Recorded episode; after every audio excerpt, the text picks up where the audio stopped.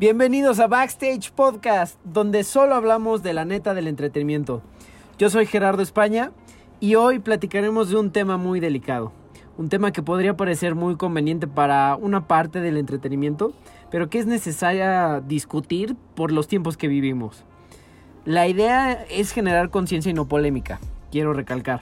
Eh, recuerden que hablamos con la neta, pero sin querer perjudicar a nadie. Hablamos de lo que es correcto y lo mejor para esta industria. Me refiero en particular a los antros o discotecas. Estos lugares donde considero que existe mayor nivel de discriminación y clasismo. Importa tu color de piel, importa cuánto dinero tienes, cómo vistes, etc. Eh, considero importante envolverlo dentro del medio del entretenimiento porque es un tema que sucede y que no, no puede seguir normalizándose y, pues ya no lo podemos permitir, punto. Bueno, ahora, los antros y discotecas están consideradas em, o considerados en el entretenimiento nocturno, un mundo que todos conocemos y que en algún momento hemos escuchado historias o vivido historias o sí, vivido situaciones eh, pues muy trágicas y pues lamentablemente suceden, ¿no? Por X o Y razón, pero normalmente siempre suceden en este tipo de lugares. Eh, insisto, no estoy tratando de decir que los antros son malos y que no vayan ni nada por el estilo, sino que nos concienticemos eh, y que nos demos cuenta del nivel de discriminación que nosotros mismos hemos fomentado al permitir que traten así a los demás. Creo que es mucho más complejo encontrar el origen del tema. Es decir, hay muchos elementos como el racismo, el clasismo, la indiferencia y en parte el capitalismo que pues estos elementos eh, conforman eh, la entrada o el acceso a un lugar de estos, ¿no? Em, lo que sí es que esta área del entretenimiento deja mucho dinero de por medio y es un generador de empleos importante, por ejemplo, en la Ciudad de México. Em, estamos hablando de meseros, garroteros, capitanes, personal de seguridad, personal de limpieza, DJs, bandas, grupos, etc. Eh, cabe recalcar que no en todos los antros o bares sucede esto, ¿eh? O sea, no es, no es como en, general, sino pues obviamente los pequeños bares y negocios de este estilo, pues no les interesa tanto generar eh, un, un, cierto nivel de exclusividad, ¿no?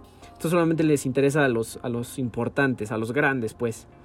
Em, y em, es interesante, o sea, cómo, cómo es que nosotros a la hora de, de, pues organizarnos con nuestros amigos y demás para ir a un lugar de estos, eh, donde muy probablemente nos traten mal, para empezar hay que esperar, ¿no? O sea, para que te dejen entrar y eso sí te dejan entrar. Después que te, o sea, te arreglaste, te pusiste tus mejores trapos, que estás dispuesto a consumir dentro del lugar y gastarte una lana, te la hacen de jamón para todo. Luego, te quieren cobrar hasta lo que no consumes. Y claro, es entendible porque ese es su negocio, pero no está chido que abusen, tanto como, como el cliente, porque luego se ponen unas pedas monumentales, como el antro que quiere mancharse con precios y querer cobrar todo, ¿no? Entonces, es una combinación de tratar de divertirse, que no abusen de ti, que tus amigos no se agarren a madrazos, que no se quieran pasar de lanza con tu novia o tu novio, pero qué cool porque subí mi historia dentro del antro, ¿no? Estuvo chido. y no solo en el antro, eh, o sea, en, el antro no solo es eso, también pasa en fiestas, ¿no? O sea, no es exclusivo de los antros o discotecas, como quieran llamar. Pero pues obviamente una fiesta no te cuesta entrar 5 eh, mil pesos, ¿no? Eh, de nada más consumo. Ni, y obviamente tampoco te garantizan tu seguridad como se supone que lo hacen los antros. Que por supuesto que no, ¿verdad?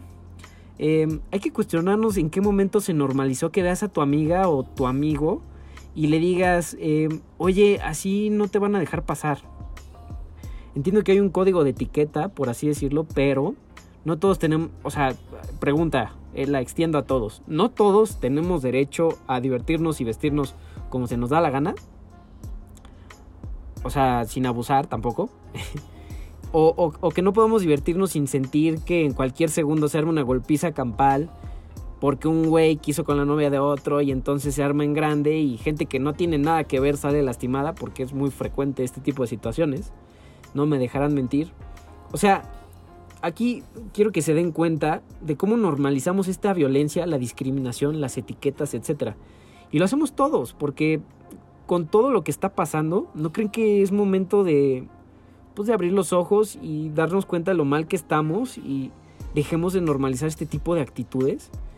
Miren, eh, yo creo que el COVID nos vino a enseñar que la vida no es, más bien, la vida es muy frágil, perdón. Que, que no, que tiene muchas cosas increíbles, que solo valoramos cuando ya no las tenemos. ¿Por qué entonces seguir em, de, la, misma forma que como estábamos? O sea, no, yo creo que esto nos debe de servir para darnos cuenta de lo mal que estamos, ¿no? Em, algo importante mencionar es que, pues, por supuesto que no es fácil gestionar o, u operar, perdón, un antro. Em, existen situaciones que parecen externas, pero están desde las entrañas de estos. Hablo de la delincuencia organizada y compañía. Son parte del entretenimiento nocturno, nos guste o no. Pero, pues sí está chido empedar con un narco, pero que no entre el naco ese, porque pues no somos iguales. Y como dicen, parece chiste, pero es anécdota. Si abrimos los ojos y nos damos cuenta que nosotros mismos permitimos todo esto, les pregunto, ¿cómo se imaginan los antros regresando a la nueva normalidad? yo creo que es un volado, porque lamentablemente olvidamos muy rápido, pero me gustaría pensar que se logre un cambio, que se entienda el mal que hemos generado nosotros mismos, que nos encantan las apariencias, pero al mismo tiempo no las aceptamos. Em, la propuesta de este capítulo, insisto, no, no es tirarle a los antros, sino que cuestionemos cómo funcionan y de qué, de qué y de quién dependen realmente, ¿no? Es un tema que todos sabemos de alguna forma, estamos conscientes de ello, pero nunca hablamos a profundidad. Es interesante escarbar sobre las situaciones que normalizamos creyendo que están bien nada más porque no nos gusta cuestionar, no sé. ¿O qué será?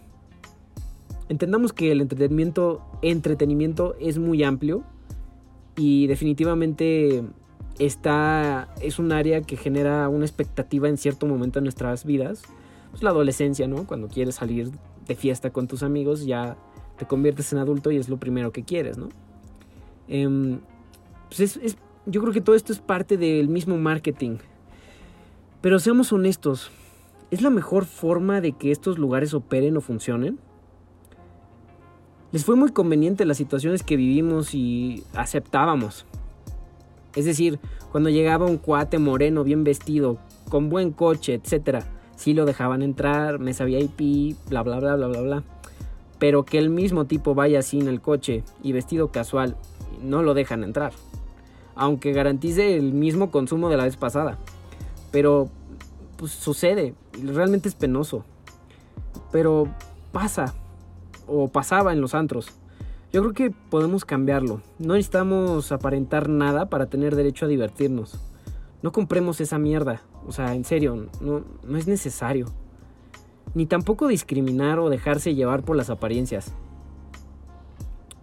Yo creo que este, este capítulo va mucho más allá de solamente el entretenimiento. Esto ya es un tema social que, está moviendo al mundo actualmente. Em, te agradezco mucho tu tiempo y espero que esto te haya servido para darte cuenta lo que estamos viviendo versus lo que vivíamos. Es importante iniciar el cambio desde nosotros mismos y de ahí al, exterior. El exterior cambiará. Es decir, nosotros tenemos que cambiar internamente para que lo, lo de afuera cambie con nosotros. Entendamos que estamos en un proceso nuevo de aprendizaje sobre estas situaciones y no está chido pelearnos por lo mismo. Pero recuerden que cualquier comentario o refutación pueden platicar conmigo desde Instagram o Facebook. Muchas gracias y nos oímos el próximo martes. Cuídense.